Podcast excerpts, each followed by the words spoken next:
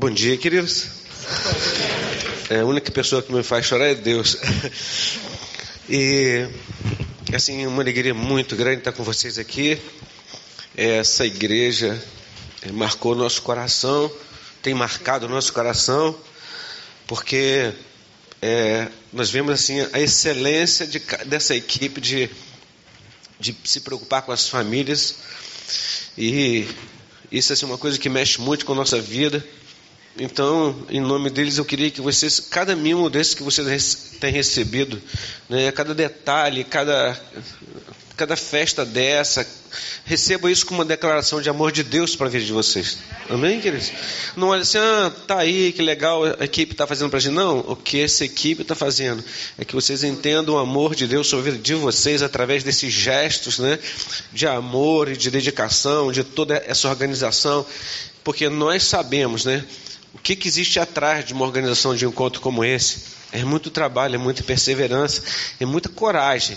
Então, assim, por isso, nosso amor, né, assim, pastor Mauro e Maura, os organizadores, o Mauro e a outra Maura, né, e, e essa equipe tão maravilhosa, né, e assim, nós fomos, é, no ano passado, nós tivemos um encontro de vocês também, lá em Angra, e isso foi, marcou nosso coração, também da mesma maneira pela excelência.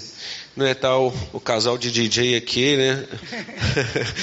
que entregou o coração deles né, em dedicação a promover aquelas festas tão lindas lá e eu creio que marcou a vida de muitas pessoas, querido. E nosso muito obrigado, pastor, muito obrigado por esse privilégio de poder estar com vocês aqui. Nós nos sentimos honrados e a única coisa que a gente quer é que seja o Espírito Santo de Deus a falar não a gente. Nós não temos nada, tá bom? Não temos nada. Mas a única coisa, nosso único desejo é que o Senhor fale o coração de vocês. Amém? Eu sou o Clauber da Liana. Eu sou a Eliana do Clauber. Nós somos casados há 35 anos, fazemos 36 agora. Eu não sei se vai conseguir colocar a foto. Está quase. Assim que conseguir, eu vou mostrar, porque tem uma mais recente agora. Nós temos três filhos, três filhas do coração, que são nossas noras, e cinco netinhos. Né? Queremos mais, ainda deve chegar mais uns dois por aí. E essa igreja não só é, marcou nosso coração nesses momentos, mas marcou o cora nosso coração no momento muito difícil da nossa cidade, que foi na época da enchente Nova Friburgo. Nós falamos isso no ano passado e para aqueles que não estavam vão ouvir, mas é, o pastor Moura chegou lá em casa, chegou com os irmãos, chegou com caminhão, chegou com coisas, e a gente viu assim a importância e o amor do corpo de Cristo. Porque nós sabemos quem nos ama realmente só no momento de dificuldade. Amém? Aqui é fácil, né? É bom a gente amar aqui, né? A gente está num lugar legal, mas na hora que a gente está na lama e que a gente está realmente passando dificuldade, a gente sabe quem são os verdadeiros amigos. E o que nós experimentamos naquele ano de 2011 foi o poder do corpo de Cristo.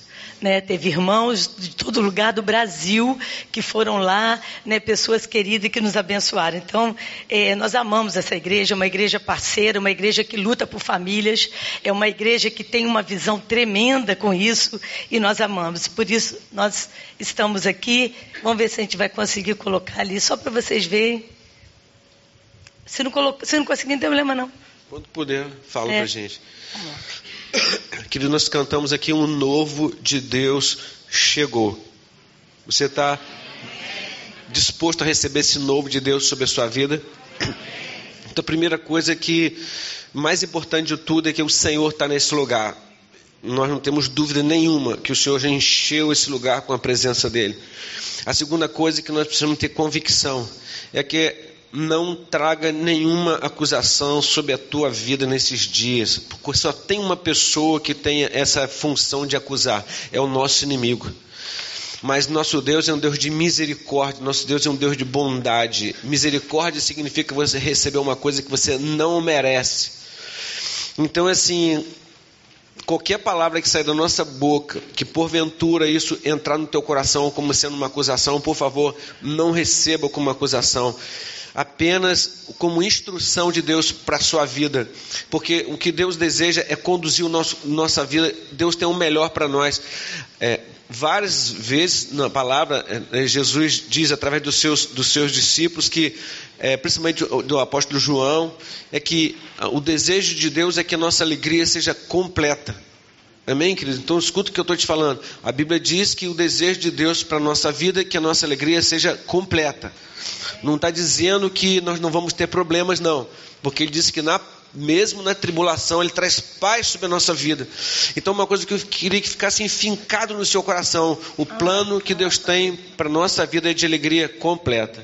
Então, essa é a família né? E está o João lá nas costas do Clauber, a Maria Flor no meu colo, né? A Valentina, que é filha do nosso caçula, que está ali com a Railane, e a Joana, a Juliana e Samuel, que são pais do João, Matias e Maria Flor, e Emanuel e Larissa, que casaram no ano passado e ainda vão demorar mais um aninho e pouco para ter filhote. Né? Então, são nossas bênçãos. Nós não somos famílias perfeitas e nem tomos, não somos casal 20, mas Deus tem feito uma obra na nossa casa. E o Senhor vai fazer, e Deus é fiel. Amém. Então, queridos, primeiro, Deus está nesse lugar. Ele tem um novo para você. Amém. Ele quer que você seja, tenha alegria completa. Amém. Então assim, eu louvo a Deus pelo título, né, desse encontro, que é voltando às origens.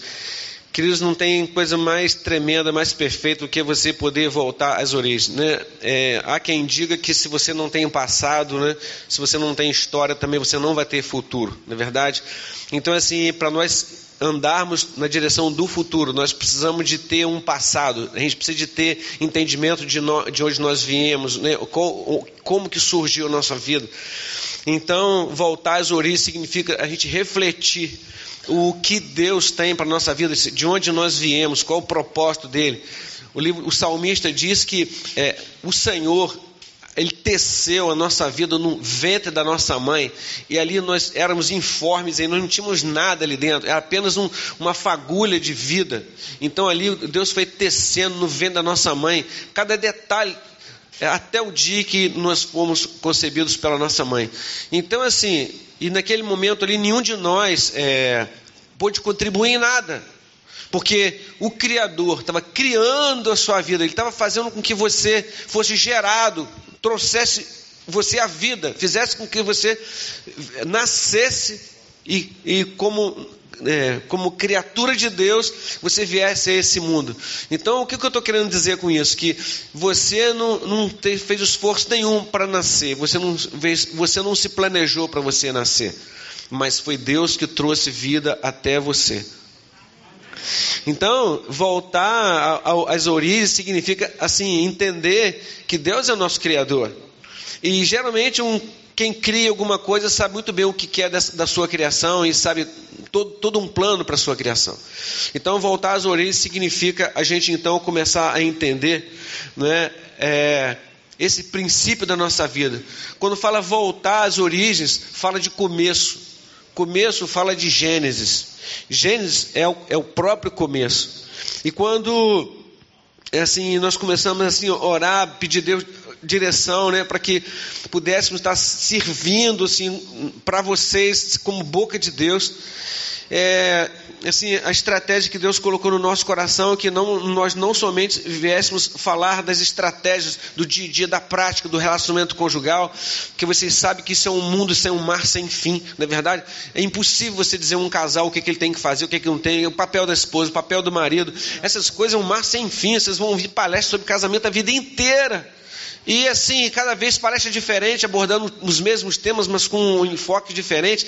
Mas nós sabemos que isso é apenas um, é, é um, é um apanhado geral de, de, de, ensinamento, ou vamos dizer assim, de conhecimento acerca de que é um relacionamento conjugal. Mas quando você vai na essência, quando você vai no fundo do coração de uma pessoa, e é lá onde tudo começa, começa no seu coração. E assim, e Deus quer não o que você tem, porque até o que você tem não é seu, é de Deus. Amém. Não é verdade? É, é, a gente fala assim: ah, eu estou fazendo a minha parte. Eu quero dizer, nem a sua parte você está fazendo, quem faz é Deus para você. Então, assim, então nós não fazemos nada, nós não temos nada. E o nosso coração é a única coisa que Deus quer que a gente devolva para Ele. Então, quando fala de Gênesis, fala de começo, está falando de, da gente entregar o nosso coração. Isso é, você abrir o seu coração como indivíduo, como pessoa. Nessa manhã a gente vai estar falando sobre, claro, sobre casamento, sobre estratégia do relacionamento, aquelas quatro leis né, do, do, do, casamento. Mas uma coisa que eu queria assim, que ficasse bem latente no coração de cada um de vocês. Nessa manhã eu queria que você colocasse o seu coração diante de Deus. Porque o dia que Deus estava tecendo você no ventre da sua mãe, tua esposa, teu esposo não estava ali, teu cônjuge não estava ali. Estava sua mãe, né? Mas teu cônjuge não estava ali. Então significa que Deus te gerou independente do seu cônjuge. Você tem uma ligação com Deus em especial. Você, Deus quer se revelar a você como indivíduo, em especial com você. Você é muito especial para Deus. Agora, as outras coisas que acontecem no teu relacionamento, toda a sua vida, tudo está dire diretamente ligado do que quem é você diante de Deus, ou quem é Deus na sua vida. Amém, amados? Então, quando fala de Deus, quando fala dessa, dessa, desse, voltar a esse Gênesis, então nós temos primeiro a nossa ligação, a nossa ligação é pessoal com Deus.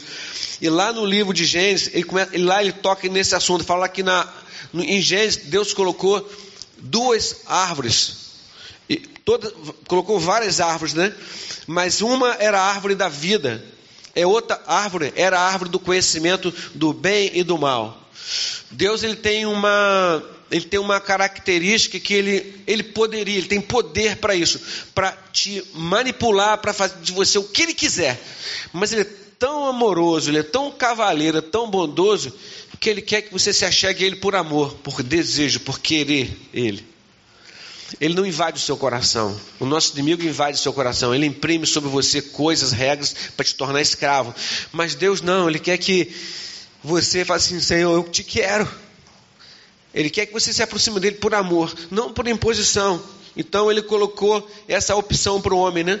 De ele, dele escolher qual que ele quer, a árvore da vida ou ele quer conhecer a árvore do bem e do mal. Então, no relacionamento com Deus e com o cônjuge, Existem termos estabelecidos entre ambos. E esses termos estabelecidos se chama aliança. Então é assim, existem termos estabelecidos entre nós e Deus. E existe termos estabelecidos entre Deus é entre Deus e nós, entre nós e Deus, como indivíduo. Isso é, o dia que você nasceu, Deus estabeleceu sobre a sua vida, sobre você, a vida de te abençoar, cuidar de você, te proteger, te guardar. E Deus também, o que, que Ele fez? Ele colocou essas regras ele estabeleceu um nível de relacionamento entre a gente e ele, de andar em obediência e conhecer o coração dele, escolher o que é bom, não escolher o que, coisas que sejam ruins. E também, da mesma maneira, o dia que você se casou, você estabeleceu um relacionamento com o seu cônjuge. E esse relacionamento foi estabelecido em cima de princípios, isso é, no dia do casamento lá você prometeu coisas para o seu cônjuge, mas na realidade nós sabemos que naquele dia, aquelas promessas que você fez, aquela apenas foi um fechamento oficial daquilo que estava se concretizando naquele momento. Mas na realidade, durante o tempo que você andou conversando com o seu cônjuge, você foi se conhecendo, vocês perceberam que vocês foram falando um monte de coisa, e essas coisas que vocês foram falando foi servindo como se fosse é, estabelecendo regras e conceitos para que um dia vocês estivessem então se casando. Não foi isso que aconteceu? Vocês foram conversando, vocês foram conversando, e essas conversas, na realidade, vocês foram traçando, é, é, vamos dizer assim, leis, vocês foram traçando, estabelecendo princípios para o relacionamento. Exemplo, antes de nós casarmos, eu falava para a Helena assim: olha, eu, eu gostaria de ter três filhos. E se ela falasse para mim assim: olha, a minha opção é não ter filhos, vocês acham que eu ia casar com ela? Eu não. E outras coisas que ela foi expressando para mim. E se eu falasse assim, olha, eu não vou fazer isso, ela não casaria comigo. Então, o que, que eu estou querendo dizer com isso? Que o nosso relacionamento foi pautado em cima de coisas que nós fomos conversando um com o outro. E da mesma, essa mesma, esse mesmo estabelecimento é, entre o que foi sendo falado também existe esse Deus estabeleceu, estabeleceu também é, esses, essas regras, vamos dizer assim, essas leis, esses princípios com relação à nossa vida. E também estabeleceu quais são os princípios e as regras que nós precisamos ter com relação a Deus. O que, que eu estou querendo dizer depois de estar dando tanta volta nesse negócio, né? Que na realidade o relacionamento de, que, que existe entre Deus e nós é um relacionamento de aliança. Então, assim, Deus tem uma aliança conosco. Assim como nós temos uma aliança um para com o outro, Deus também tem uma aliança para com as nossas vidas como indivíduo. Então, esse negócio de quando você estabelece conceitos, leis em cima de um relacionamento, você na realidade você está estabelecendo uma aliança. O que, que é aliança? Aliança é diferente de contrato. E vocês já perceberam que todas as vezes que vocês vão criar algum tipo de negócio, vocês vão conhecer alguma pessoa, vocês vão travar algum tipo de negócio que precisa dar certo. Vocês perceberam que é necessário que se faça um contrato? Eu não sei quantos corretores de imóveis tem aqui, ou quantos advogados, mas vocês sabem que todas as vezes que vocês vão combinar alguma coisa com um cliente, o que, que vocês fazem? Vocês sentam e colocam aquilo tudo no papel. Não é verdade? Então você estabelece princípios para aquele relacionamento. Quanto você vai ganhar por, por, aquela causa, se ela for ganha ou se não for, como é que vai ser, como é que não vai ser. Então você estabelece isso num chamado, negócio chamado contrato. Então nós percebemos que todo relacionamento ele é pautado em cima de um contrato. Uns verbais e outros que não são verbais, uns escritos e outros verbais, vamos dizer assim.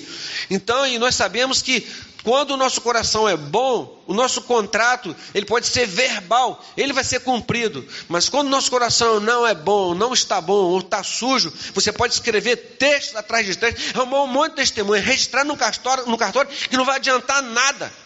Então, assim, o nosso relacionamento com Deus não tá, ele é um relacionamento verbal, é de amor.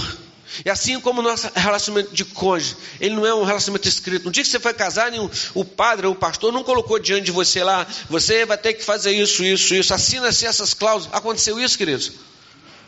Não, porque o relacionamento que, assim como o relacionamento de Deus conosco, ele tem que é, tem, ele reflete o nosso relacionamento como cônjuge. Então você não precisa descrever, está no coração. E esse coração é o nosso coração que nós precisamos de deixar Deus entrar nele. E todas essas coisas estabelecidas, essas regras, é chamado de aliança. Então, deixa eu ler para vocês o que o significado de aliança. E aliança é, não é uma coisa que faz muito parte da nossa cultura. Porque isso é, tem outras culturas que levam a aliança como uma coisa séria e cumprem a aliança. E Deus é um Deus que estabeleceu aliança com todos, com, com vários homens, em, vários períodos da Bíblia, ele estabeleceu várias alianças. Aliança significa então você falar desses contratos, você falar do que, tá, que vai reger esse relacionamento entre duas pessoas. Então, qual a definição de aliança? Vai trazendo isso para a sua vida com relação a Deus, vai trazendo isso para a sua vida com relação a seu cônjuge. Olha, vê que coisa tremenda, o que, que significa uma aliança. Volto a dizer, não é uma coisa ru ruim. Aliança é uma coisa muito boa. Porque ela estabelece regras e cada um sabe qual o seu papel, qual, o que, que significa, o significado, o seu papel, qual deve ser as suas ações com relação para manter essa aliança. Diz assim: é uma aliança é uma obrigação unificadora e inquebrável entre duas partes, é, baseada em amor incondicional, selada por sangue e juramento sagrado, que cria um relacionamento no qual cada parte está presa por ações específicas realizadas em favor do outro. As partes da aliança se colocam debaixo da pena de retribuição divina, caso evitassem posteriormente as ações requeridas. É um relacionamento que só pode ser quebrado com a morte de uma das partes. Vocês já perceberam então, diante dessa definição de aliança, o quanto nós estamos longe, a nossa cultura, não digo nós não, mas o quanto a nossa cultura está longe de entender o que é uma aliança? Só para a gente ter uma ideia, toda aliança é estabelecida em cima de um pacto. Esse pacto tem às vezes simbolismos. Quantos vocês já ouviram que os ciganos, quando vão casar, cortam o pulso e gruda lá aquele o sangue, né? Eles falam que o sangue está passando. Claro que tem médico que sabe que o sangue não passa de um para o outro, né? Ridículo. Né? Mas na cabeça dele, assim, nós estamos trocando o nosso sangue aqui, o meu sangue está entrando no seu, o seu está entrando no meu. Então, assim, uma aliança de sangue, um pacto de sangue, significa assim. Pacto de sangue significa assim: eu estou misturando a minha vida na sua vida. Se você morrer, eu vou morrer também. Então, assim, aliança tem esse simbolismo de sangue, significa vida. Então, quando você faz uma aliança com uma pessoa, você está dando a sua vida para ela. Por isso que fala aqui, ó, você vai viver em prol do outro. Então, esse conceito de aliança é fortíssimo. Em algumas tribos africanas, é, há relatos que quando as pessoas fazem essa aliança entre elas, e não, não significa entre homem e mulher, não, queridos. Aliança, existe aliança, aliança entre homens também. É, grandes é, é, chefes de tribo, eles fazem aliança entre eles. E sempre nesses rituais tem corte, tem derramamento de sangue, e os caras dizem assim: olha, agora nós estamos unindo as nossas vidas um ao outro. E eu prometo que eu vou te defender até, ainda que isso custe a minha própria morte. Então, se você trouxer esse, esse, esse conceito de aliança e de, é, para o teu relacionamento conjugal, e você vai também ver que a Bíblia, quando Deus fala de aliança, sempre vai existir todo, vai existir derramamento de sangue. Então, assim, Deus é um Deus que quando Ele, ele olha essa, essa, essa aliança, Ele olha com olhos de assim, olha, existe sangue nesse negócio. E quando nós começamos a quebrar a nossa aliança, significa que o nosso sangue está se esvaindo, ele está indo embora, isso é, nós estamos morrendo. Então, por isso que a aliança assim: olha, se eu não cumprir a minha palavra, se eu não cumprir o meu pacto, se eu não cumprir a minha aliança, então eu sou é, digno de ser é punido por isso, uma punição divina, vamos dizer assim. Quando fala de uma punição divina, não é que Deus é um Deus que pune, mas está dizendo que uma punição que vai vir independente de, de, de, da, minha, da minha vontade. Porque se nós formos julgar a nós mesmos, nós não somos culpados de nada, nós somos um santo, não tem ninguém preso lá que fala que é culpado. Ninguém. Né? Então, é assim, é, alguém vai cumprir aquela aliança na nossa vida se nós não cumprirmos. Alguém vai nos punir. É, eu digo assim, na cultura, tá, queridos? Por exemplo, um homem fazia uma aliança com outro. Se ele não cumprisse a aliança, a própria família matava ele. É assim que acontece nessas culturas. Por quê?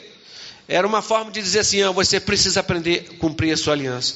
Então, nesse, nesse tempo que a gente vai estar falando para vocês sobre é, relacionamento conjugal, sempre no começo a gente vai estar trazendo um pouquinho de esclarecimento do que, que vem ser aliança. Tá legal? Então, são três aspectos de aliança que existe, né? São três aspectos que a aliança envolve. Então, o primeiro aspecto de aliança é o amor incondicional. Significa que a aliança, quando você trava uma aliança, você não faz isso por obrigação. Porque às vezes a pessoa fala assim: ah, quer dizer que eu casei, agora eu estou amarrado com essa mala o resto da minha vida. É isso mesmo. Exatamente isso, né? Só que Deus é tão bom que ele vai botar uma rodinha na mala, né? Vai botar um, assim um, vai dar uma ajeitada para você. Não é verdade, querido? Vai fazer que essa mala não seja tão pesada, vai ter rodinha, você vai poder arrastar ela, né? Então assim, amor incondicional, quer dizer, não tem condições, você não vai impor condições para você amar. Você vai amar porque você ama, não é? E a gente vai ver estabelecido, né? Deus estabeleceu isso também com relação à nossa vida como indivíduo. Então, assim, só de curiosidade, para encerrar essa parte, como eu falei, dessa elucidação com relação à aliança.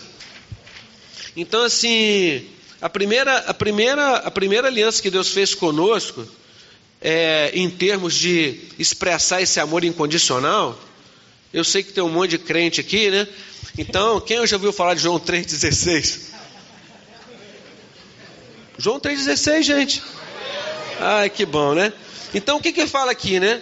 Porque Deus amou, ó, amou o mundo de tal maneira que deu o seu Filho unigênito para que todo aquele que nele crê não pereça, mas tenha vida eterna, se não morra, né? Porque se não, se não morre, né?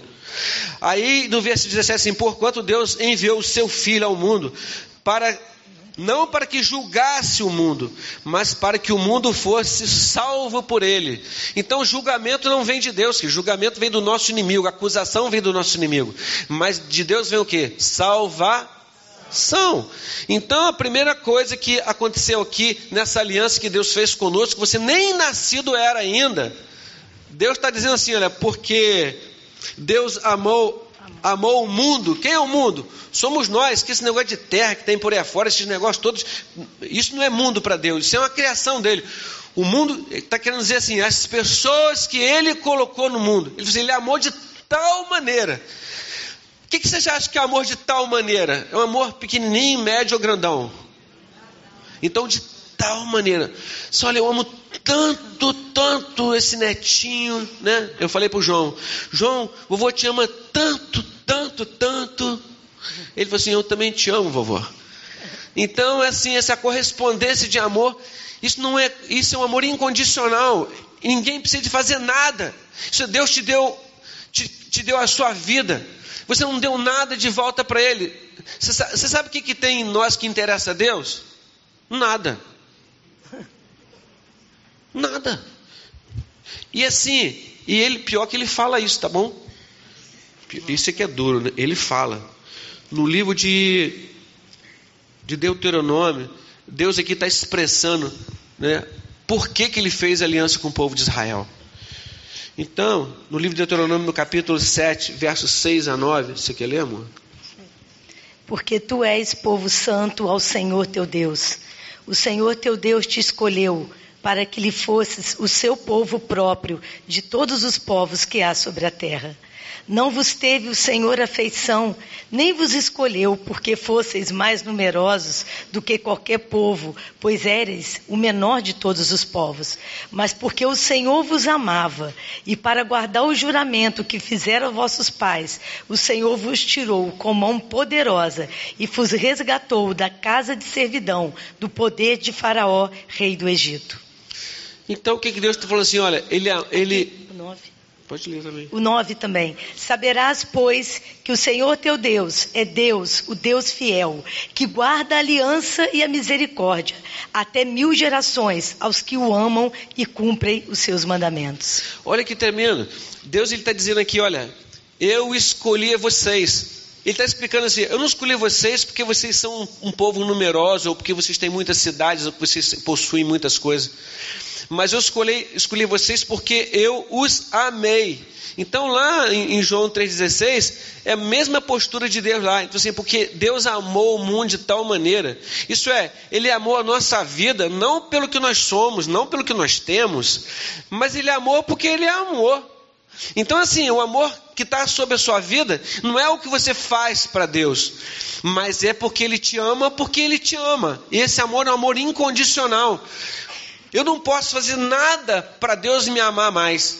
Eu não posso fazer nada para Deus me amar menos. Então, que amor é esse? Não tem um canto que diz: Que amor é esse que conquistou meu coração? Não é isso? Que quebrou minhas razões. Então, assim, não dá para entender, mas dá. É só você entender assim: olha, Deus te ama porque Ele te ama. E o que, que ele fala ainda? Ele por conta desse amor, Deus não, Deus não se conteve só em, em falar que te ama, mas Ele falou assim: Olha, eu fiz uma aliança com vocês. Olha, queridos, a gente pode não ter entendimento dessa aliança, mas Deus ele fez uma aliança conosco. Sem, antes de você ter nascido, ele já fez uma aliança contigo. E ele está dizendo aqui uma parte dessa aliança, porque essa aliança inclui muitos termos, mas a base da aliança é o amor. Mas os termos dessa aliança, um dos termos, ele diz aqui no versículo 9: diz assim: Saberás, pois, que o Senhor teu Deus é Deus, e Deus fiel, que guarda a aliança e a misericórdia até mil gerações aos que o amam. O que, ele está querendo dizer aqui?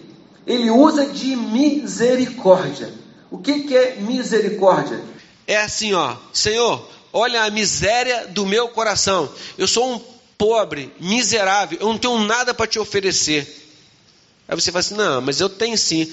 Mas Deus falou que você não tem.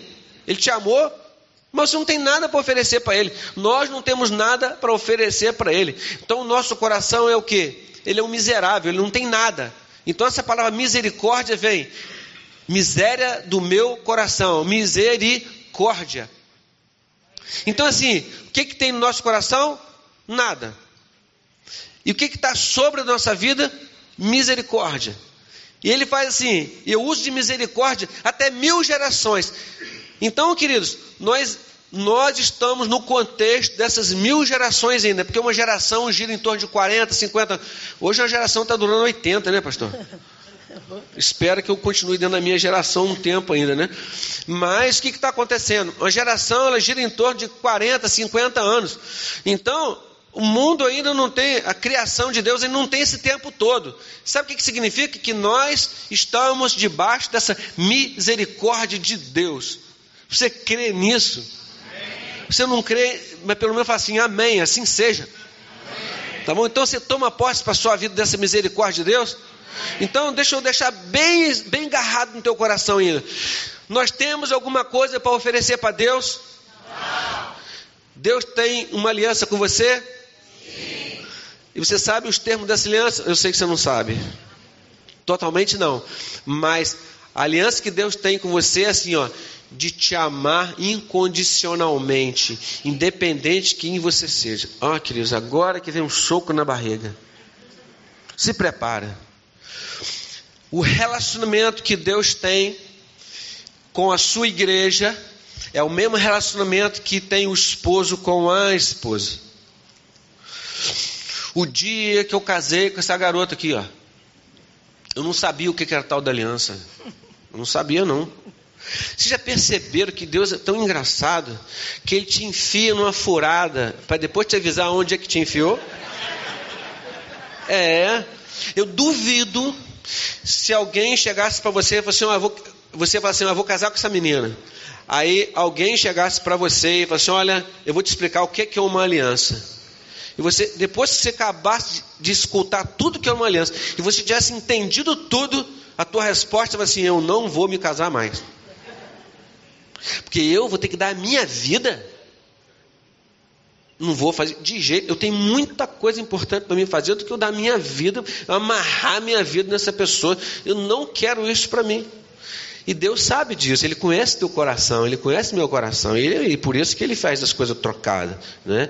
Então, primeiro Ele faz você ficar bobo, você se apaixona.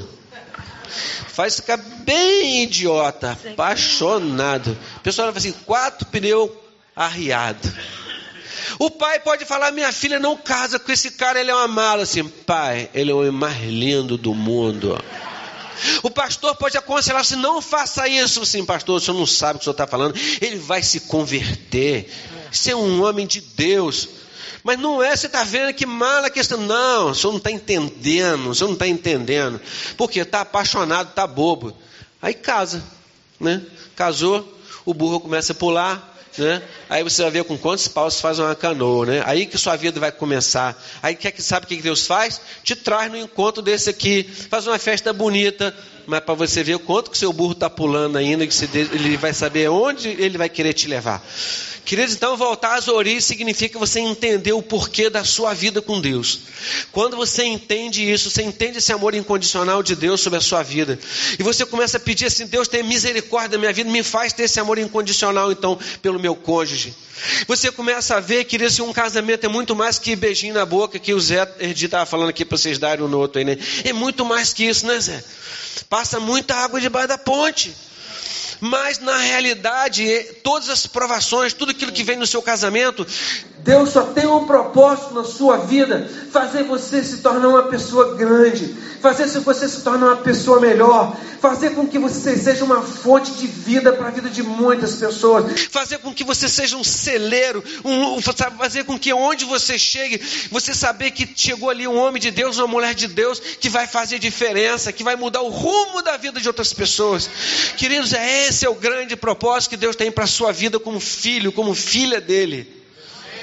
Amém? Amém? Vamos começar a falar de casamento agora então? Então vamos lá.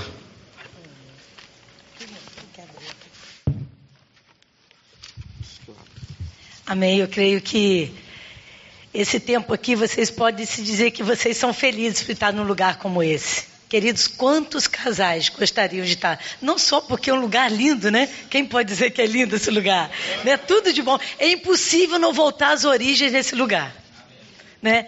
Mas nós sabemos que muitos casais, né, mesmo estando com coisas bonitas, lugares bonitos, condição financeira, eles não têm entendido a essência de um casamento como Deus planejou. E Deus planejou coisas boas para gente. O Cláudio falou assim: esse, esse processo de aliança, Deus está ajustando nossas vidas. Tem 36 anos, vamos fazer agora de casado, e 36 anos que Deus trabalha na nossa vida. Quanta coisa para mudar, quanta coisa para ajustar. Né? E cada vez que a gente vem no lugar desse, Deus fala ao nosso coração. Então, aquilo que o pastor falou no começo, queridos, não deixe que nada roube aquilo que Deus tem para você nesses dias. Deus tem palavras palavra de bênção para a tua casa, para a tua vida. Sabe por quê? Porque não é só você que é atingido, é toda a sua geração.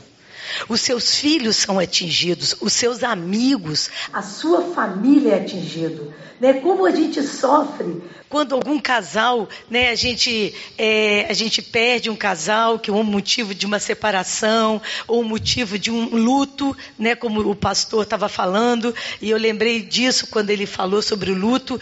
É, é, tem mais ou menos um mês, foi no dia 27 de janeiro. Nós estávamos aqui no Rio e uma pessoa mandou uma mensagem para a gente, a gente estava no encontro de treinadores, e mandou uma mensagem que um casal tinha sumido. Última vez que falaram com eles e tinha saído da ponte Rio-Niterói. Esse casal, um casal de Friburgo, eu também não, eu conhecia de vista, não assim pessoalmente. E aí nós ficamos preocupados, demorou umas oito horas depois, chegou a notícia que as duas, a filha, uma, uma mulher, de 38 anos e a filhinha de 8 tinha falecido e ele tinha sobrevivido, mas estava muito mal no hospital. Eles caíram na Serra de Friburgo, 30 metros. E ninguém achava, porque não tinha pneu, não tinha nada no, no, que mostrasse que tinha acontecido um acidente. Mas o pastor dele resolveu, junto com a família, procurar, porque eles sabiam que foi naquele trecho.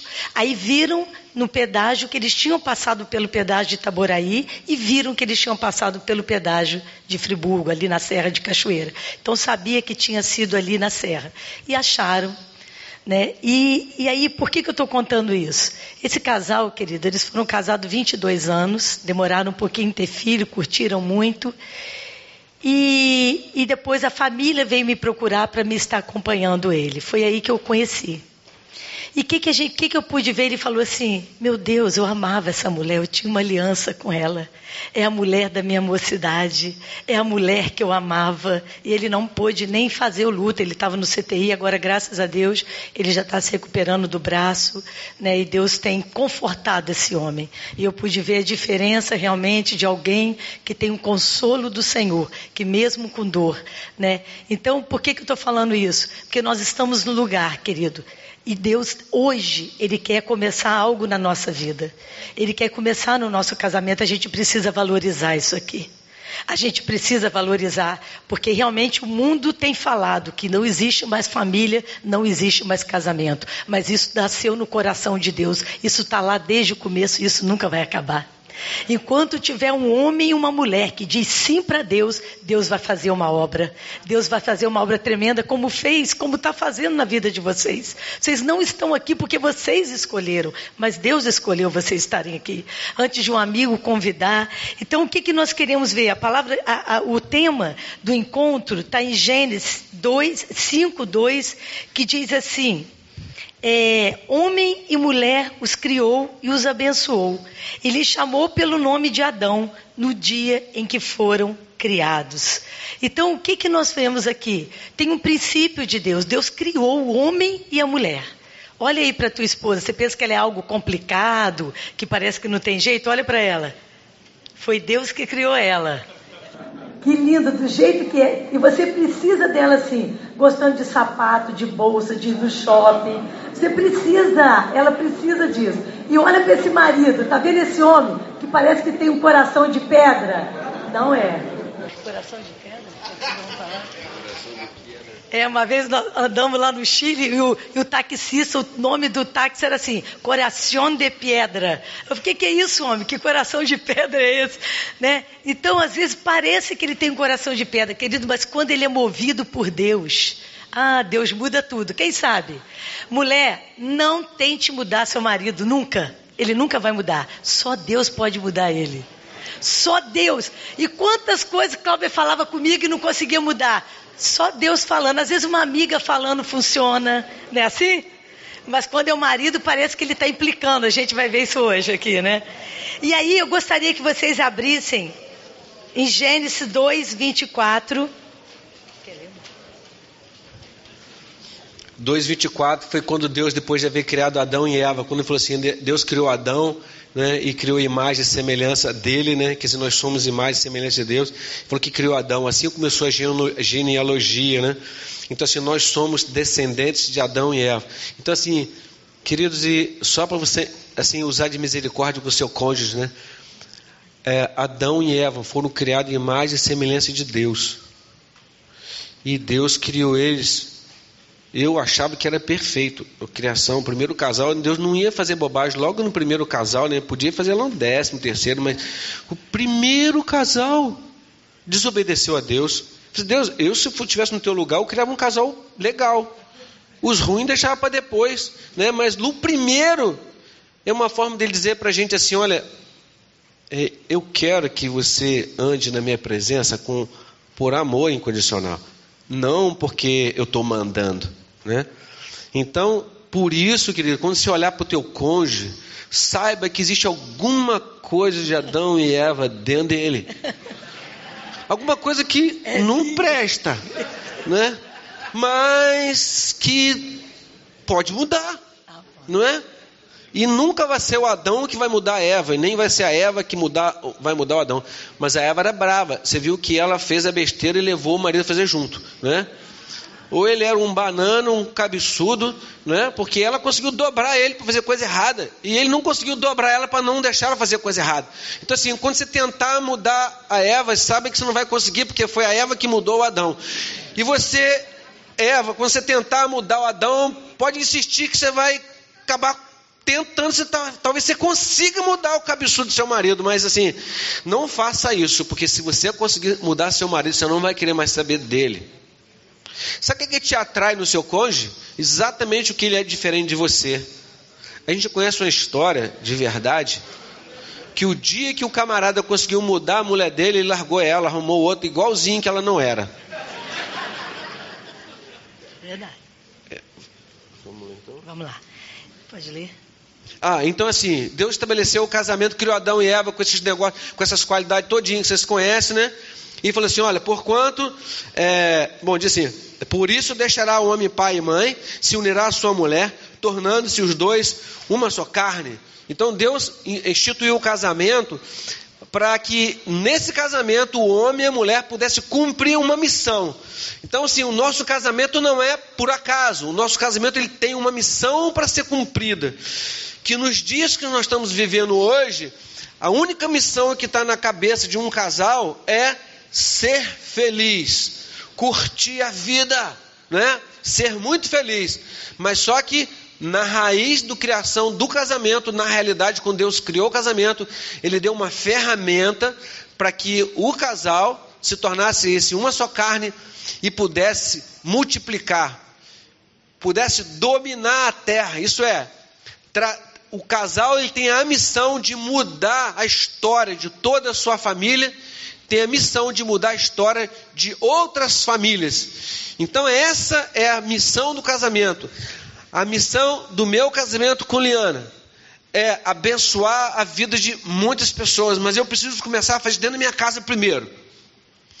Então, assim, Deus quer restaurar o nosso relacionamento. Nós começamos então a transbordar para a vida de outras pessoas. Então, assim, Deus não quer que a gente dê para as outras pessoas o que nós mesmos nós não temos para dar. Deus, então, Ele quer restaurar o nosso relacionamento, quer nos ajudar a nos relacionar com os nossos filhos. Com isso, a gente vai transbordando para a vida de outras pessoas. Então, assim, não cobre do teu cônjuge se ele não faz um monte de coisa. Por favor, comece a você, trans, vocês transbordarem primeiro. Por isso que vocês não estão aqui com pai, nem com mãe. É, tem uns aqui que trouxeram filho, né? Eu sei, mas trouxe um casal de filhos, né? É o senhor, né? Que tem mais tempo de casado aqui, né? Ele trouxe os filhos, né? Não sei se os filhos trouxeram eles ou eles trouxeram os filhos. É Tostine, né? Não sei. Foi eles que trouxeram vocês dois? Vocês dois trouxeram ele? Ah, então tá beleza. Então, porque o Tostine é mais fresquinho, por isso que come mais, né? Então é assim, vocês não estão aqui com o neto, vocês não, ainda bem, senão a gente não está nem pregando aqui, então lá na piscina com eles, não, né? Por sinal, eu falei assim, ontem eu falando com o grupo da família, aí a minha nora, tia, que lugar lindo, eu mandei foto só da, da paisagem do quarto. Eu falei, pode vir para cá, o quarto é enorme, traz todo mundo. Eu falei, vem todo mundo, os netinhos, cabe todo mundo aqui, né? De brincadeira, claro. Então, queridos, vocês perceberam porque o nosso casamento então tem uma missão. Por isso você está aqui como casal, primeiro como indivíduo, tá legal? Depois como casal. Então, e nós colocamos essas prioridades né, nesse versículo, quando fala: deixará pai e mãe, se unirá sua mulher, serão ambos uma só carne, e ambos estavam nus, homem e mulher, e não se vergonhavam. Nós entendemos que tem quatro leis ou quatro princípios, como vocês quiserem, que regem o casamento. Querido, esse é o princípio básico de todo o casamento. Se nós entendermos essas quatro leis, nós vamos vencer vários inimigos que tentam se levantar na nossa casa. Amém? Então, a primeira lei né, é, é a lei da prioridade. Quando diz assim, portanto, deixará o homem a seu pai e sua mãe e se unirá à sua mulher. Nós sabemos que nós temos vivido um tempo, eu não sei se é uma realidade, eu acho que é, vocês que moram no Rio, uma cidade maior, é, é mais ainda, né? Esses dias nós fomos numa festa, o Cláudio se formou em engenharia muitos anos atrás, os amigos convidaram para fazer um churrasco da turma de engenharia, que não se via há muito tempo. Nós, é, só tinha assim, né? O pessoal se juntasse tudo era mil anos. Eu não sabia que eu estava tão velho, gente. Quando não, eu vi minhas colegas, olha, eu imaginava ela, aquelas meninas lá de 19. Ele, ele congelou. Tudo gatinha, aqueles meus amigos. Quando eu vi aquele monte de velho, eu fiquei apavorado. Você, Você eles estão tendo a mesma visão minha também, né? Você, tô doido, gente. E quando nós chegamos lá, para nossa surpresa, é, eles falaram assim: ninguém tinha neto. Ninguém tinha neto, só nós que tínhamos neto. Eu falei assim, ué, mas já está na idade desse povo ter neto, por que, que não tem neto, né? Pensei assim. E aí uns falavam assim, olha, meu filho já se formou, é médico, ele namora a menina que é médica. Mas ela mora não sei aonde, ele também mora, não querem diminuir o padrão de vida, cada um quer ficar na casa do papai e da mamãe. Aí tem uma vidinha fácil, casadinho, só que só para o restaurante e para namorar. O resto, compromisso, ninguém quer. E quando o Senhor fala isso, né? Deixará pai e mãe, querido, isso aqui é tão profundo. Esse deixar, quando fala deixar pai e mãe, não é abandonar, não é esquecer, ao contrário, nós amamos nossos pais, nós honramos os pais. Mas deixar o quê? Tá vendo vocês dois? É uma nova família. Nós saímos da família de origem e nós formamos a nossa família. Então, algumas coisas que nós recebemos do nosso pai foi muito boa. Tem coisa de pai, de mãe, nem eu nem Cláudio recebemos muita coisa boa, não. Né? Quem veio no ano passado sabe, o pai dele gostou tanto de casamento que casou cinco vezes. Né? O meu pai foi embora de casa, eu, era, eu tinha 11 anos, nós éramos cinco filhas, minha irmã de dois anos na época, nem lembrava do meu pai em casa, nunca lembrou. Então nós não tínhamos muita bagagem de família. E quando nós casamos, claro, como todo casal, acha que nada do passado vai influenciar a gente. A gente esquece que a gente carrega tudo no sanguinho né? E a gente precisa cortar, e é o Senhor Jesus que nos ajuda a quebrar isso. Tem coisas que nós podemos trazer dos nossos pais, mas tem coisas que nós precisamos deixar. Precisamos deixar o nosso passado, precisamos deixar as influências. Querido, isso aqui é fundamental na vida de um casal. Se nós não entendermos essa lei da prioridade, o nosso casamento vai ter problema. Então, nós, nós vamos deixar, se a gente vai deixar pai e mãe, Deus fala, imagina o resto. Imagina as coisas. Por exemplo, filho. Filho é bênção. Mas filho não pode estar entre a aliança do homem e da mulher. O filho, ele vai ficar bem quando nós estivermos bem.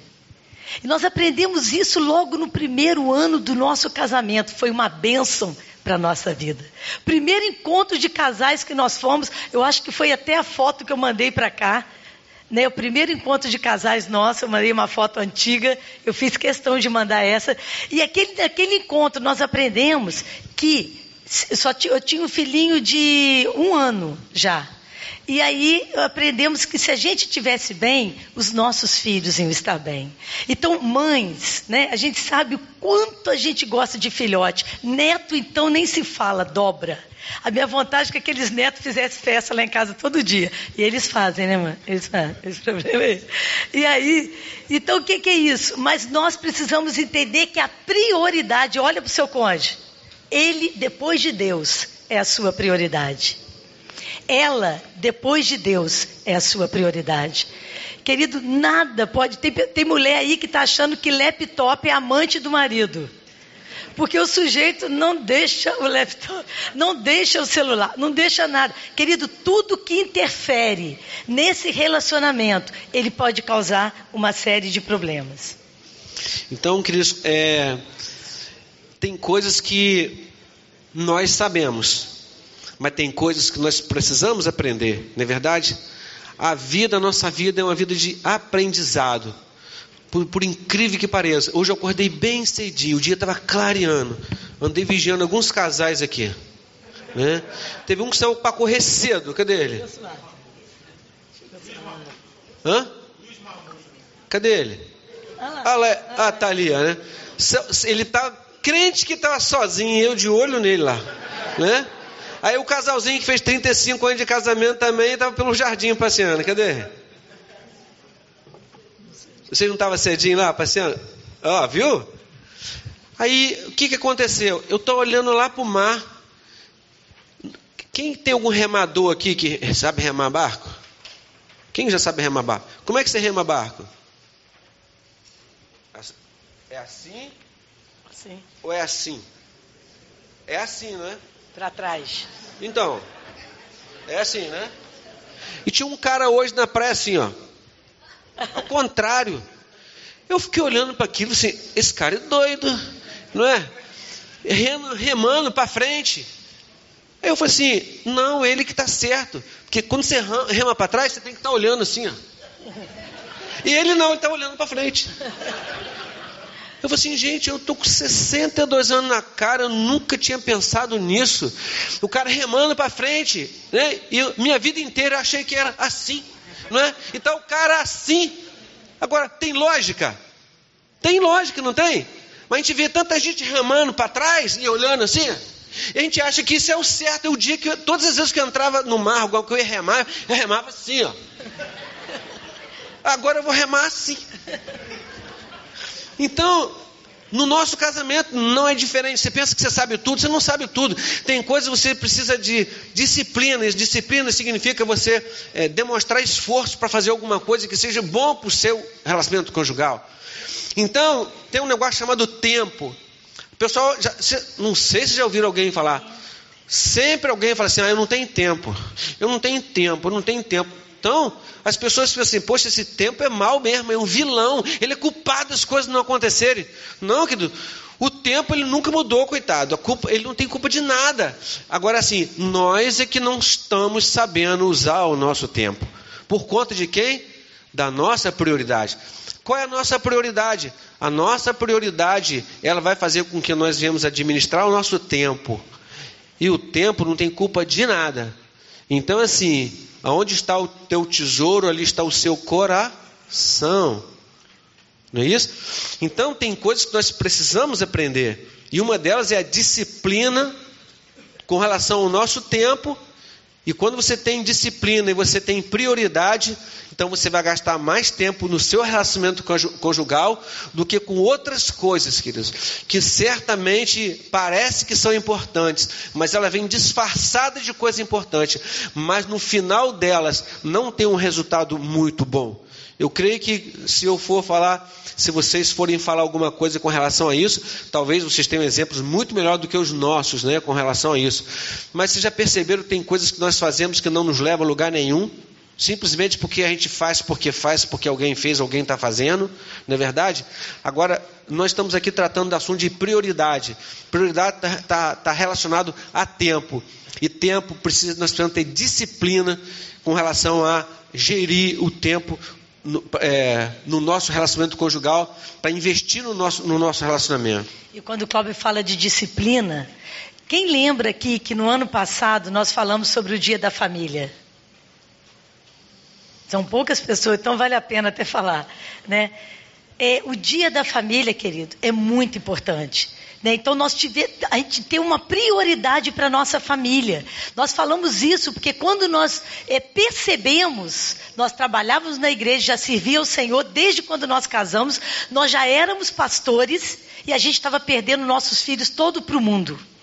Sabe por quê? Porque eram adolescentes, não queriam mais. E Deus começou a falar para a gente: começa a pastorear primeiro os seus filhos na sua casa. E nós separamos, porque a gente era presidente da Donep, cuidava de casais, era pastor da igreja, a gente tinha compromisso todo dia na igreja. Isso é um perigo. Nós podemos trabalhar para Deus, mas nós precisamos também priorizar nossa casa, amém? Então o que, que aconteceu? Nós começamos quarta-feira a fazer o dia da família na nossa casa. Nós contamos isso como testemunho. Nós começamos a buscar o coração dos nossos filhos para nós. Como diz o profeta Elias, converteu o coração dos nossos filhos a nós e converteu o nosso coração aos nossos filhos. E aí nós começamos, sabe o que, que eu fazia? Eu fazia jantar, fondi, raclete, saía para um dia a gente saía para o boliche, mas quando nós falamos que ia fazer o dia da família, eles não acreditaram, não apareceu ninguém. Um foi jogar bola, o outro estava por casa do colega. Quando eles chegaram, eu deixei a mesa pronta para eles verem, com cristal, com tudo que tinha direito. Aquela mesa como se eu fosse receber um rei. Né? E eles viram, ué, o que, que teve aí? Falei, não, estava esperando vocês para o jantar, você deve ter esquecido, não tem problema, na outra quarta vai ter. e assim foi, nós começamos, sabe o quê? Ir para o boliche um dia, e o que eles mais amavam era restaurante japonês, o Cláudio quase morria. Falava assim, tá, ó, não está dando. Na época era caro para burro. Né? Tinha só um restaurante na época em Friburgo. E aí o que, que aconteceu? Queridos, para honra e glória de Deus, eles ficaram tão unidos a gente que hoje eles repetem isso na família deles. E hoje, apesar de casados, sábado é o nosso dia da família. Todos vão lá para casa sábado. Eles devem estar com fome lá até agora. Então, sábado é o dia da família, eles vão lá para casa, é dia que a gente faz um churrasco, eu faço um peixe. Eu amo, porque essa coisa tá, da mesa tem cura de Deus. Nós estamos na mesa, por isso que eu falo de prioridade. Lugar de alimento, na hora de tomar um café, na hora de almoçar. Eu acho que aqui também no Rio é tudo mais difícil, mas lá em casa a gente tem o privilégio de almoçar junto. Cláudio pode sair do trabalho e só terça e quinta, que eu trabalho o dia inteiro, é que eu não almoço em casa com eles. Mas segunda, quarta, sexta, sábado e domingo, quando possível, a gente está junto. Porque a mesa traz cura de Deus. Mas esse dia da família não é para cobrar nota de colégio, não é para falar, e aí, garoto, como é que você está? Não, é para jogar a conversa fora, para falar de sonhos, para falar de planos, de viagem, né? E a mesma coisa o marido e mulher. A gente tem o dia com os filhos, mas a gente precisa ter um dia com a gente. Né? Esses dias, eu e Cláudia, a gente estava tão cansado, tão cansado, que nós fizemos um, nessas férias, nós trabalhamos dobrado para poder dar conta de algumas coisas que estavam atrasadas no ministério. E aí, nós, nós saímos de Friburgo quatro e meia da tarde, na hora que eu estava é, colocando gasolina, falei assim, vamos dar um pulo em Teresópolis? Vamos dormir em Teresópolis, vamos voltar amanhã? Ai, vamos sim. Na hora que eu estava abastecendo um carro, uma pessoa ligou para a gente fazer um velório. Aí eu falei, puxa, não podia deixar de ir, não tinha ninguém naquele lugar, não era da igreja, mas a pessoa queria, a família queria. E aí eu fui, porque ela já tinha aceitado Jesus, eu fui no hospital, ela aceitou Jesus. E eu, o Cláudio, Liana, como é que eu vou? Eu, a roupa que eu tô, não, você fica no carro que eu faço.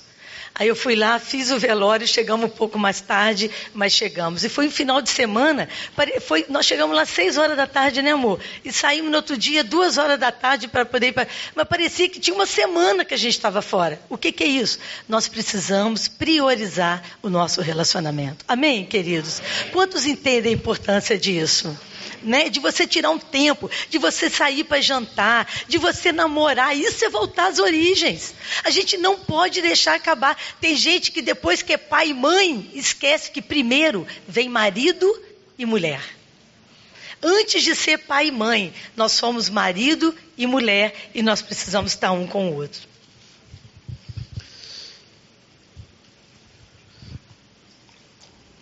Então, queridos, é, o perigo quando a gente não tem disciplina é que nós começamos a praticar um monte de coisas que começa a depor contra o nosso relacionamento conjugal.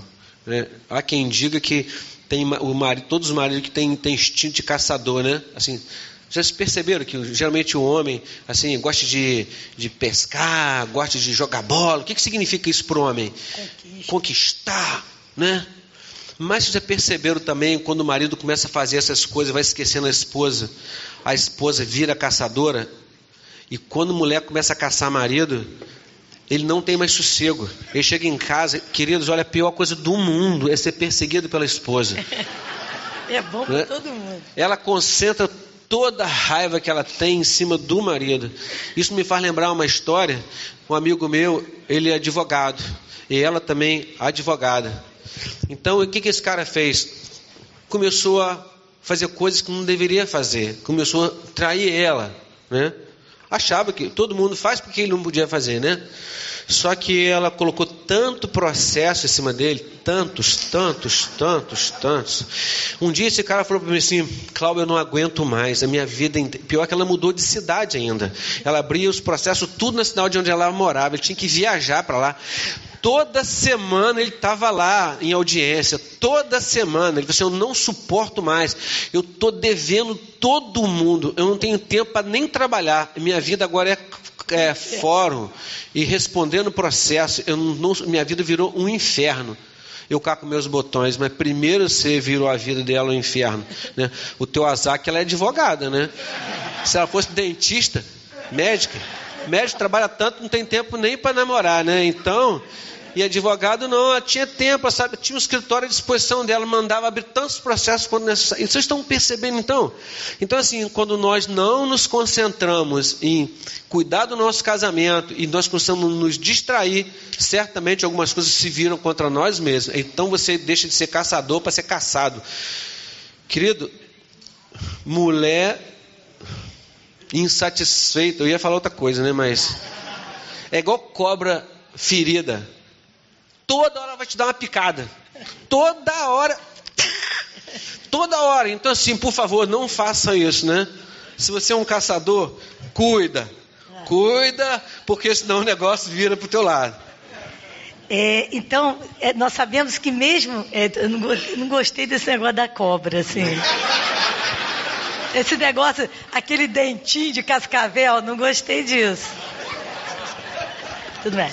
Aí, você já é sogra, esqueceu? Ah, essas. Três vezes sogra. Ó, oh, até parece, as minhas noras me amam. Porque eu sou uma, eu sou uma sogra super sincera, assim, mas, mas eu não me envolvo. Ao contrário, o que eu puder fazer para aqueles filhos, fazer tudo de lindo para elas e melhor presente, tudo eu faço, não é mesmo? Fala. Elas não pensam assim. Já falaram para mim que não pensam assim. Ah, já falaram. Que tristeza, que decepção.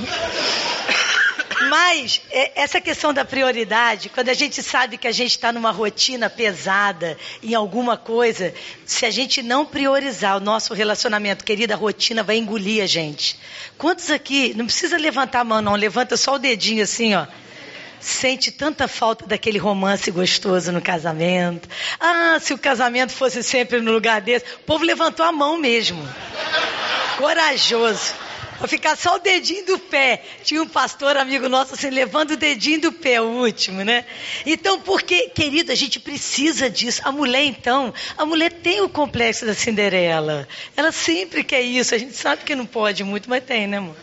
Então, é, então nós precisamos escolher. Sabe o que, que acontece? A gente pensa que às vezes a gente tem que. O Cláudio que fala assim: a gente vai ter que ir para o resort, vai ter que ir para algum lugar. Falei, não, tem pequenas coisas.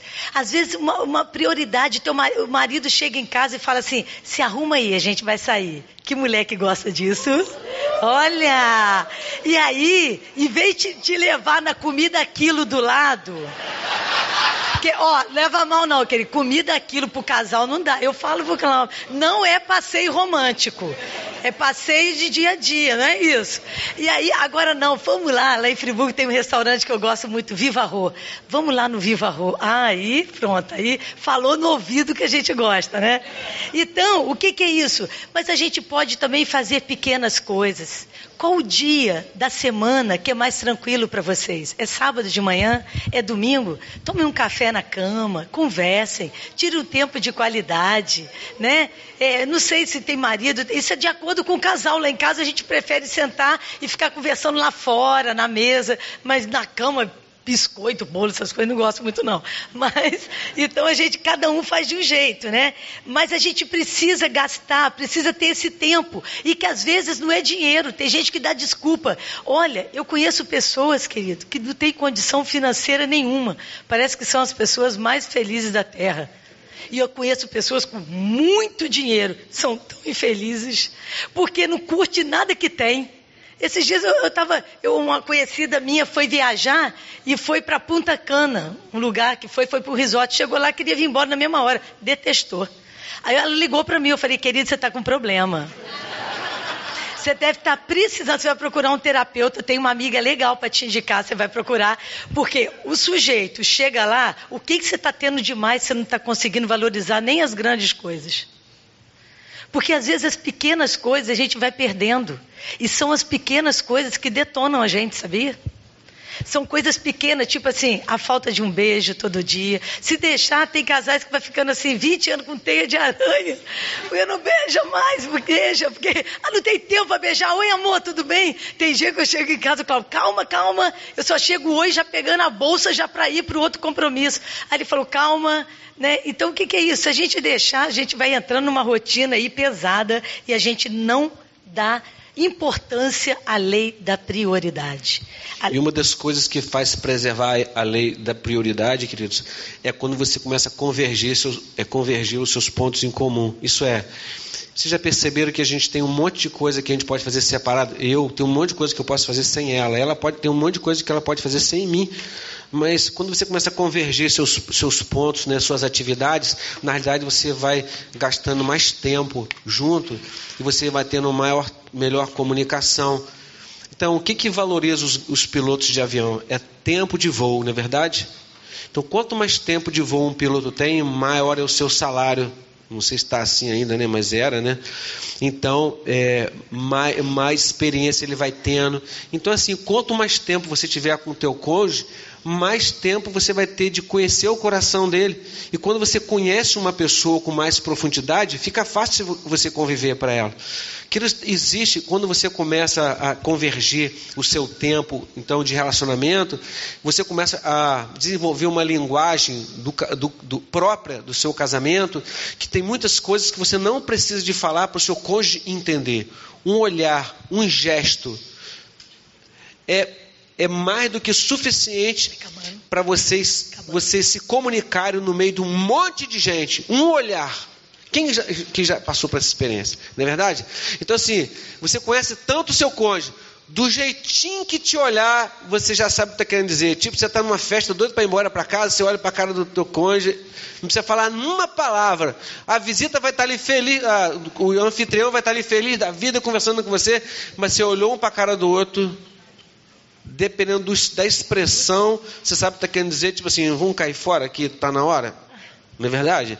Então, como você desenvolve essa linguagem? Juntos. Eu sei de todas as coisas que ela gosta. E às vezes eu gosto de coisa cara, né? Mas tudo bem. Sei das coisas que ela não gosta também. Então, assim, mas por que, que eu, eu tive esse entendimento? É por tempo junto. Você convergir atividades. Então, assim, eu priorizar as, as, as coisas que eu faço sempre fazer junto com ela. Tem coisas que eu preciso fazer sozinho, não adianta levar ela junto comigo. Porque Deus não quer tirar a nossa personalidade. Deus quer tirar o nosso, Deus quer mudar o nosso caráter. personalidade, queridos, é uma coisa que Deus deu a cada um de nós. Isso Deus não quer nos tirar, porque isso é uma peculiaridade de Deus na nossa vida. Agora, o nosso caráter, Deus quer mudar sim. Por isso que a gente fala assim: ah, fulano é um mau caráter. Por que é mau caráter? Porque tem comportamentos maus. Então, assim, o nosso caráter precisa ser mudado, sim. A nossa personalidade, não. E o que vai trazer vida no seu casamento é você preservar a sua personalidade, mas você se unir com o seu cônjuge e convergir seus pontos em comum. Isso é, procurar gastar tempo de voo, é, investir no teu relacionamento, tempo no seu relacionamento. Com isso vai fazer com que vocês consigam desenvolver uma linguagem e vocês vão conseguir se entender cada vez mais se vocês tiverem tempo juntos. E aí nós vamos para a segunda lei. Segunda lei é, diz assim: se unirá à sua mulher. Querido, quando fala se unir, fala de um esforço. Por isso que é a lei do esforço. É perseguir algo até alcançar. E nós sabemos que crescimento, né? Quem já ouviu falar aquele no pain, no gain? Quem já ouviu falar, né? É, os atletas americanos falam isso, né? Porque nenhuma dor, nenhum avanço. Né? A gente que está lá na, malhando, você tem que estar tá lembrando isso, ó. Se não tiver dor, se não tiver malhando, se não tiver ardendo, não vai ter ganho. Então nós precisamos entender que no relacionamento de casal também é assim. As coisas não são fáceis. Casamento dá trabalho, requer esforço. Casamento, casar já é desencadear crise. Mas o que, que acontece? Quando nós esforçamos, quando nós cuidamos para a gente se unir, né? A gente realmente vai sobreviver às crises. Sabe por quê? Crise chega para todo mundo. A palavra de Deus mostra que até os heróis da fé passaram por crises, por momentos difíceis. Todos nós temos. Se a gente tiver um tempo aqui, se a gente tivesse um tempo, cada um aqui ia falar: olha, isso aqui é o gigante do nosso casamento, esse é o do nosso casamento. Então, todo mundo tem, mas a gente precisa ter um esforço para sobreviver, para estar tá trabalhando. E nós temos um preço. É até o tema que a gente está trabalhando lá na igreja esse ano: perseverança. Tem pessoas que desistem antes da hora. Tem pessoa que brigou um pouquinho e já está querendo é, cair fora do barco, está querendo mudar a história, né? Mas não, nós precisamos entender que os bons casamentos ele precisa é, se esforçar em mudar os hábitos. Então a gente precisa mudar alguns hábitos. Tem algum hábito que hoje está no teu casamento e precisa ser mudado? Comece hoje. Alguma coisa vai mudar, queridos. Então tem que ter esforço da nossa parte, né? Porque tem uma, uma frase que eu achei muito interessante, que eu escrevi que a paixão ela não dura para sempre. As emoções, elas se estabilizam e vai precisar fazer as mesmas coisas, às vezes sem emoção e sem esforço. E eu vi uma frase do C.S. Lewis, eu achei muito interessante. Diz assim: as emoções vêm no início e não duram. Deixe ir as emoções e você descobrirá que está vivendo num mundo de novas emoções. Eu achei lindo isso aqui. Sabe o que está falando? Do vinho novo de Deus. Aquela paixão que nos atraiu, aquilo que fez com que a gente estivesse junto. Querido, Deus vai trazer isso sim, esse romance, essa volta para a lua de mel, mas Ele vai trazer maduro, entendendo que nós estamos numa aliança, entendemos que nós estamos unidos em Cristo, entendemos que o nosso casamento vai receber o vinho novo de Deus. Né? Não foi à toa que Jesus fez o primeiro milagre no casamento. Agora, aqueles homens que encheram as talhas, nós falamos isso também um pouco no ano passado, precisou de homens para pegar as talhas. Jesus podia ter feito assim: ó, vou encher isso aqui de água. Não, pegue as talhas. Tem uma parte que é nossa. Deus quer abençoar o nosso casamento. Deus quer estar tá nesse negócio. Mas Ele quer que a gente faça a nossa parte. Eu preciso fazer minha parte. A gente vai estar falando isso à noite como mulher, como esposa. O Cláudio precisa estar fazendo a parte dele como homem, o papel dele. Então, é, é, essa é a lei do esforço, né? E o bom casamento não são feitos para pessoas fracas mas são feitos para homens e mulheres fortes que querem pagar o preço. Queridos, sabe por quê? Quando nós morremos em Cristo, a gente se torna uma nova criatura. Então não é mais a gente que vive, mas Cristo vive em nós. Amém? Então essa força vem do Senhor. E Deus quer levantar esses modelos, Deus quer levantar pessoas. Vocês sabem, nós falamos no ano passado, tinha, nossos filhos não eram casados. Quando eles ouviam algum amigo com problema de casamento, eles queriam que a gente conversasse. Por quê? Eles nos viam como modelo em termos de relacionamento conjugal. Querido, é isso que os nossos filhos precisam ver. E o esforço para manter o romance, manter é, como marido e mulher, manter uma paternidade saudável, isso é que nós precisamos nessa lei do esforço. E a terceira lei fala de lei de pertencer, que diz, né, serão ambos uma, uma carne. Né? Então, se vocês perceberem ali, aquele verbo está me perdoe se, se, eu estiver falando bobagem, está é, tá no gerúndio, é uma coisa que vai acontecer, né? serão ambos, quer dizer, uma coisa que não, vai acontecendo na medida que o tempo vai passando. Serão uma só carne, né? se tornarão uma só carne. Então, tem gente que pensa né, que é unir é, carne de pescoço né, com contra filé ou com filé, né? O cara, os caras com a carne de pescoço, né? Não, não está é, se falando desse tipo de carne. Está falando de, dessa unidade como carne. Isso é, se alguém maltratar a Liana, está maltratando a mim. Se alguém maltratar a mim, vai estar tá maltratando ela. Então, se nós passamos a ser uma só carne. Mas isso acontece na medida que o tempo vai passando. Quando você utiliza a lei do esforço, você vai se tornando um com o seu cônjuge. E isso faz com que vocês comecem a, a, a um pertencer ao outro. Esse pertencimento significa que um precisa cuidar do outro. Então, assim, eu não vivo mais para mim mesmo, mas eu vivo para a Liana. Então, assim, eu pertenço a alguém. E o sentimento dela é a mesma coisa, ela pertence a alguém. Então, é, quando você entende essa lei de, de pertencer, significa você fazer parte de um contexto. E esse contexto é o seu casamento. Esse contexto é a sua vida, as atividades, tudo que você faz, você faz num contexto. Vocês querem ver um exemplo prático disso aqui? Se aonde, aonde, que, onde você estiver e alguém fala assim, ah, lá, ah lá o Zé lá, se quiser, o Zé da Maura. Já perceberam como é assim? Ah lá, ah, quem, ah, quem é aquela, aquela é Maura? Que Maura? A Maura do Zé. As pessoas, quando se referem a um, a um, um dos cônjuges, ela sempre referencia ele ao seu cônjuge. Já perceberam isso? Ah, no que falou que é a maior concentração de Zé por metro quadrado aqui, né? Então assim, ah, que Zé? Assim, qual Zé? Ah, hã? É, o, é o Zé da Mora, não é o, o, o não é não é o outro, né? José Moura. Zé Danil Sé.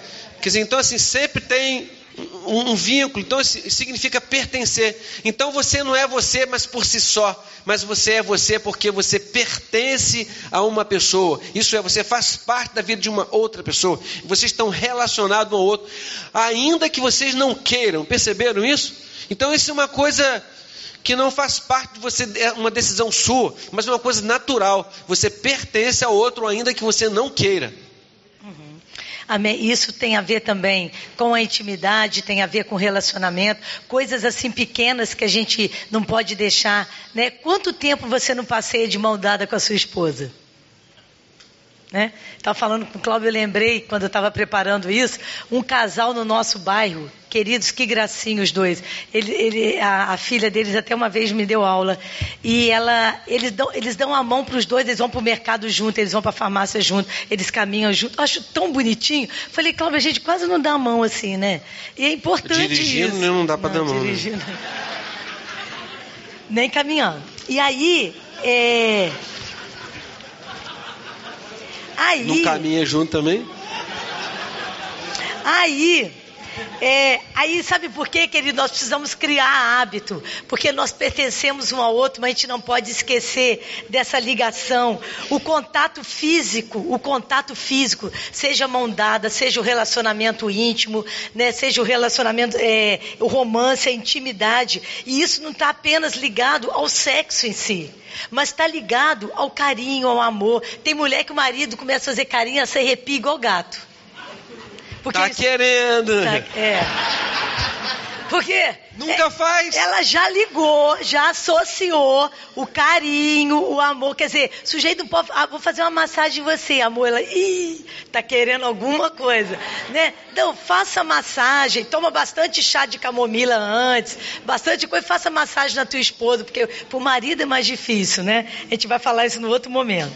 E aí, é, e a gente precisa ver o que que. A gente vai para outra lei que é a lei, é porque a gente já acabou o nosso tempo, por isso que a gente está aqui correndo, a lei da nudez, e diz assim: ambos estavam nus, o homem e a sua mulher, e não se vergonhavam. Né? Nós sabemos que antes é, deles desobedecerem ao Senhor, eles andavam nus e eles nem reparavam, porque era tão natural, mas quando eles pecaram, eles perceberam que eles estavam sem vestimentas, né? E aí, mas o que, que significa isso?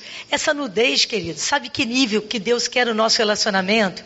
É um nível de um, coração aberto, alguém que está totalmente livre, que a gente pode conversar sem acusar, que a gente pode se amar, né? Casamento, querido, que guarda segredo gera pecado, mentira e engano. Nós não podemos guardar segredos, não existe segredos. Né? Eu até coloquei aqui uma coisa, olha, o telefone, o, tele, o, seu tele, o seu celular pode ser seu, mas ele não é secreto. Né? Então, tem coisas que a gente precisa estar tá trabalhando porque a gente precisa estar tá livre. Sabe quem precisa ser teu melhor amigo? O teu marido. A tua melhor amiga, a tua esposa, né? E só entre aspas aqui, não existe esse negócio de amizade de homem com mulher casado. Não existe, querido. Se tem no teu trabalho, isso aí é uma arma, né? Tem alguém no teu trabalho que está sempre uma, um laço. Sai que é laço, não tem negócio fala isso. Corre que é laço. Tem alguém no teu trabalho, puxa, parece que você não está bem hoje. Tem alguma coisa? Posso te ajudar? Corre. Igual José. Corre. Não, estou ótima, estou maravilhosa, estou bem. E idem, o marido também. Sempre tem alguém boazinha, simpática. Corre. Corre, José né? Corre, Zé. Corre, José. E então, aí, queridos, o que, que é isso? Né? Essa lei, ela é, é, compartilhar tudo, tudo que nós somos, tudo que, que temos. Tem marido que pensa, que fala que a carteira do homem exige respeito. Tem mulher que não sabe quanto que o marido ganha. Não, segredo, se ela sabe que eu tenho uma poupança, estou perdida, vai arrumar uma viagem. Querida, a gente precisa ser transparente. Alguém aqui já conheceu alguma vez que uma pessoa é, venha falecer e a mulher não sabe senha, a mulher não sabe nada, passa um sufoco. Às vezes vocês já conheceram alguém assim. Querida, por quê? Parece que é duas vidas totalmente diferentes. Né? Então, é, falar nisso tem que dar senha para você também. tanto dinheiro que ele vai querer minha senha. Isso é para gozar, assim, para brincar um pouquinho. Então, é, agora, e, e a gente precisa entender que para destruir a pureza do amor, do nosso amor e preciosidade no nosso casamento, né, para não deixar destruir, para o inimigo não destruir essa preciosidade. Nós precisamos preservar a transparência no casamento e isso é uma tarefa minha e isso é uma tarefa do meu marido. Amém, queridos? É, vamos estar tá orando nesse momento. Vamos ficar de pé, por favor, só para dar uma esticada na ossada, né? Já vai chamando. Pastor Moura, por favor. Duas coisas então que importantíssimas. Primeiro assim, olha, nós temos duas missões, né? Assim, a minha missão como indivíduo com Deus e minha missão como cônjuge com minha esposa. Legal? Então assim, qual a nossa primeira aliança? Qual o nosso primeiro vínculo? É com com Deus, não é verdade? Que eu, volto a dizer, Deus estava tecendo você lá no ventre da sua mãe e você não sabia nem onde estava seu cônjuge, né? Igual meus filhotinhos quando era pequenininho, que às vezes pai e mãe brincam, ah, você vai namorar não sei com quem. Meu filho fala assim, eu odeio meninas. Só olha, hoje está casado, se odiasse tanto assim, não tinha casado, né? Vai crescendo, vai mudando de ideia. Então, assim, ó, nós, nossa primeira aliança é com o Senhor, porque Ele é o fabricante, Ele sabe o que ele, o que ele, o que ele pode fazer acerca das nossas vidas. nós entendemos que a aliança que Deus fez conosco como indivíduo foi feita baseada em amor. Não é isso, querido? Aliança não são termos que vão reger um relacionamento por imposição. Não. A aliança que Deus fez conosco foi por amor. Nós não, nós não temos nada para oferecer para Ele, nada, porque tudo que nós somos ou temos foi Ele que nos deu. E Ele, a única coisa que Ele deseja é que a gente se volte para Ele reconheça isso, e por amor. Qual é o maior mandamento? Amarás ao teu Deus né, de todo o teu coração, de toda a tua força, de todo o seu entendimento. Não é isso?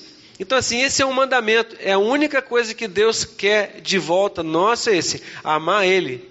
Agora, por que, que Ele quer que isso aconteça? Porque é a melhor coisa que pode ser para a nossa vida é isso. Porque quando você começa a amar a Deus, você começa a conhecer o coração dele, e você vai entender todo o plano que ele tem para a sua vida, esse amor que está sobre você. Tá legal? Então, assim, o teu casamento vai refletir o teu relacionamento com Deus. Porque Deus ninguém vê. Alguém está vendo Deus aí? Eu não estou. Mas sabe que Ele está aqui. Mas você está sentindo Ele, não é verdade? Agora, o teu casamento, não. Vocês estão olhando para minha cara, não estão vendo? Ó, cabelo branco, mofado por causa da chuva, chove muito em Friburgo, né? Vocês estão me vendo. Vocês estão vendo o Leandro, tá de óculos, não é o óculos de ontem, esse óculos, esse tirado não enxerga nada mesmo, né? Quer dizer, nós somos a materialização do relacionamento nosso com Deus. Isso é, se eu tratar minha esposa bem, significa que eu também, meu relacionamento com Deus é bom. Né? Então, assim, nossa aliança é a prática da nossa aliança com Deus. Né? Nós vamos falar mais sobre isso um pouquinho, tá bom, queridos? Então, o que eu estou querendo dizer? Ó, é, é importantíssimo essa nossa decisão no nosso coração com Deus, assim, de entender essa aliança com Ele. Vamos orar então nesse momento? Senhor, nosso Deus e Pai. Obrigado porque um dia o Senhor nos teceu no ventre da nossa mãe, Senhor. Senhor, obrigado porque um dia o Senhor nos amou e a gente não, sei, não nem existia ainda, o Senhor já estava nos amando. Obrigado, Senhor, porque hoje tu tens trazido esse entendimento no nosso coração, Senhor, desse amor incondicional que o Senhor tem com nossas vidas. Por isso, Paizinho, te clamamos, nos ajude a entender, Senhor. Nos ajude assim a compreender, Senhor, o tamanho desse amor que tu tens pelas nossas vidas, Senhor. Pai, para que possamos entregar, entregar a nossa vida, Senhor, a Ti por inteiro, Senhor, e nos deixar ser conduzidos por Ti, Senhor, como que alguém seja levado pelas águas de um rio calmo, Senhor, sendo conduzido sem nenhum esforço. Assim seja o Teu Espírito Santo nos conduzindo, Senhor, na Tua direção, nesse amor incondicional, Pai. Agora, Senhor, pedimos a Ti acerca do nosso casamento, Senhor, de uma segunda aliança que nós vivemos na nossa vida, Senhor. Uma aliança, Senhor, de marido e mulher, de mulher e marido, Senhor. Pai, que está diretamente ligado a essa aliança que nós temos contigo também. Nos ajude, Senhor. Eu clamo a Ti que Tu tome nas Tuas mãos cada marido aqui, Senhor. Senhor, cada homem, Senhor, que um dia, Senhor, o Senhor teceste também, Senhor, Tu criaste. E Pai, agora, Senhor, nós precisamos de Ti, Senhor, para que Tu nos ajude, Senhor, a manter a aliança do nosso casamento. Senhor, entender, Senhor. Pai, que, que o entendimento sobre esse amor que Tu nos ama incondicionalmente, também coloque esse amor no nosso coração como esposo. Um amor sem condição nenhuma, incondicional, Senhor, sem nenhuma exigência, Senhor, com relação à nossa esposa. Te rogamos que assim o Senhor faça. Também clamamos a Ti pelas esposas, Senhor. Que Tu coloque um amor incondicional no coração delas por, pelo seu esposo, Senhor. Pai, um relacionamento, Senhor, não pautado em obrigações, imposições, mas, Senhor, que façamos isso por amor, Senhor, por inteiro, Senhor, com prazer. Por isso clamamos a Ti que Tu tire, Senhor, todos os desentendimentos, Senhor, tudo aquilo que feriu os corações. Rogamos a Ti que nesse tempo que, que vamos estar passando juntos, que já começamos, que seja um, um tempo novo, Senhor um renovo que vem de ti, Senhor. Traga o teu novo, Senhor, sobre cada casamento aqui, Senhor, nesses dias, te clamamos. Senhor, que, isso, que essa manhã seja o início, Senhor, de uma grande obra no nosso casamento, Senhor, para que o Senhor seja glorificado e a nossa alegria seja completa, em nome de Jesus. Amém. Pastor Moura.